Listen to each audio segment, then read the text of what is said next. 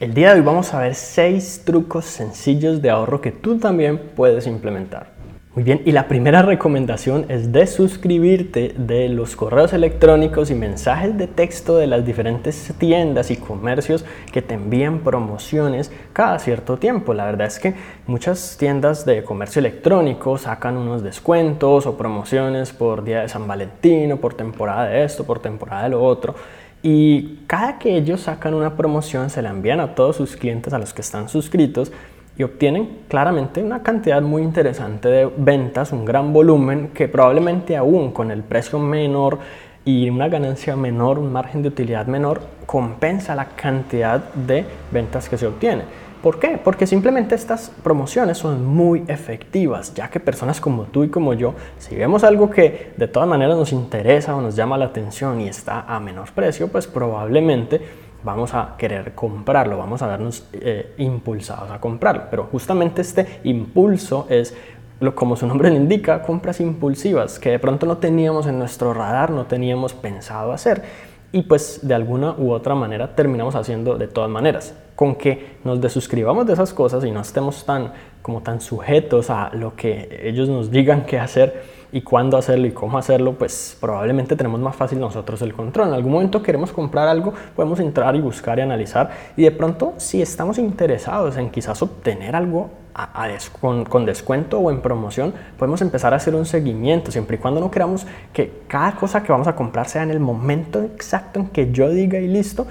podemos ahorrar mucho dinero simplemente esperando a que hayan estos descuentos, pero proactivamente siendo yo el que tome el control, no esas tiendas las que me digan en qué momento hacerlo. Así es como fácilmente yo termino gastando más dinero del que no tenía planeado. El segundo tip para ahorrar dinero es simplemente programar una transferencia mensual de una de tus cuentas de ahorro a otra o a un fondo de inversión o a un CDT o a cualquier otro instrumento o cuenta o elemento, objeto de ahorro, cualquier cosa que simplemente separe así sea el 5% o una cantidad fija de dinero o cualquier proporción de tus ingresos que quieras, haciendo de cuenta que como si el dinero que tú recibes mensualmente o quincenalmente es simplemente un poco menor. Haz de cuenta que en el momento de hacer el contrato, de firmar el contrato con la empresa para la que trabajas, o en el momento de analizar cómo le fue a las ventas en tu negocio, pues ganaste un poquito menos y ya eso es todo. Así vas automatizando el hábito de ahorrar algo de dinero y de separar algo de dinero. Número 3, para controlar un poco las compras impulsivas, mantén una lista de 30 días. Supongamos que de repente te dan ganas de comprar algo que ves que es muy interesante, muy útil o cualquier cosa. Eh, lo que haces es colocar en esta lista de 30 días ese elemento junto con todos los demás que vayan surgiendo porque probablemente puedan ser varios. Esto le pasa sobre todo mucho más a las mujeres que a los hombres por alguna razón. Lo mantienes allí 30 días, puedes que coloques incluso un recordatorio para los 30 días que te avise, y todavía te interesa comprar esto. Y han pasado los 30 días y como que, ve, verdad, ni siquiera me había, me había acordado de que me interesaba comprar esa cosa. O no, llevo todos los días pensando y esperando a que lleguen los 30 días y sí, efectivamente sí quiero comprarlo. Eso ya quizás no es una compra tan impulsiva como sí lo es aquella de las que prácticamente tu interés se desvaneció con el tiempo. Entonces, cuando el interés se desvanece en el tiempo y ya de repente no quieres comprar aquello que sentías que querías comprar con tanta fuerza en su momento, pues esa compra impulsiva va a ser realmente un gasto total y absolutamente innecesario. La recomendación número 4 es muy interesante y es ir al supermercado con el estómago lleno. Cuando vamos con hambre tendemos a comprar muchas cosas pensando en el hambre que tenemos y en comer ahí en el instante o algo así. Pues es una psicología un poco rara y un poco extraña, pero siempre cuando vamos llenos tomamos decisiones más racionales respecto a qué cosas verdaderamente necesitamos y así evitamos los gastos hormiga. De hecho voy a hacer un video sobre los gastos hormiga que es muy interesante este tipo de gastos que pasan tan desapercibidos, no nos damos cuenta, son muy pequeños y al final del año terminan comiéndose una cantidad increíble de nuestro dinero. Número 5, tú puedes crear tu propio pico y placa, así como ocurre por lo menos en las principales ciudades de Colombia. El pico y placa es básicamente una restricción para aquellos que no saben.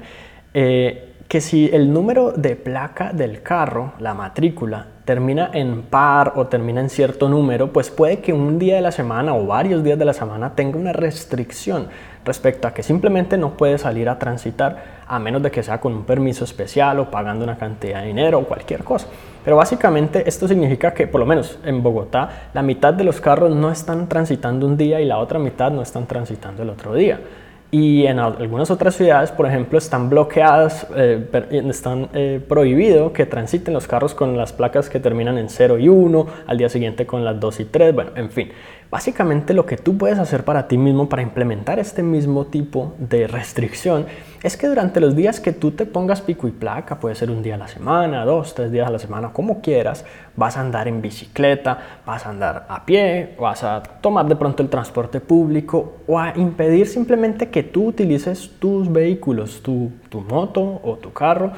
evitas gastar gasolina, evitas contaminar el ambiente si decides tomar la bicicleta o caminar y de todas maneras ahorras algo de dinero. Esto es una estrategia que tú puedes implementar mucho más fácilmente de lo que crees o también puedes hacerlo por horarios como incluso funciona en algunas de las ciudades. Se trata de ser creativo y de tener simplemente lineamientos que tú mismo te pongas y que tú mismo estés dispuesto a seguir. La recomendación número 6 es comprar en días de promoción. Curiosamente hay por lo menos droguerías que ofrecen descuento cuatro días del mes eh, o cada viernes o alguna cosa así parecida. Por lo menos también hay pizzerías que tienen descuento los martes, que son los días en los que menos se vende. Y en, general prácticamente todas las tiendas, todos los comercios, todos los restaurantes, todas las cosas, pues eh, digamos que tienen de alguna u otra forma momentos en los que sus ventas son menores y por lo tanto buscan compensar comercialmente con promociones y descuentos e incentivos para nivelar un poco la rentabilidad de sus periodos de tiempo no tan rentables. Allí es donde tú puedes aprovechar si planeas muy bien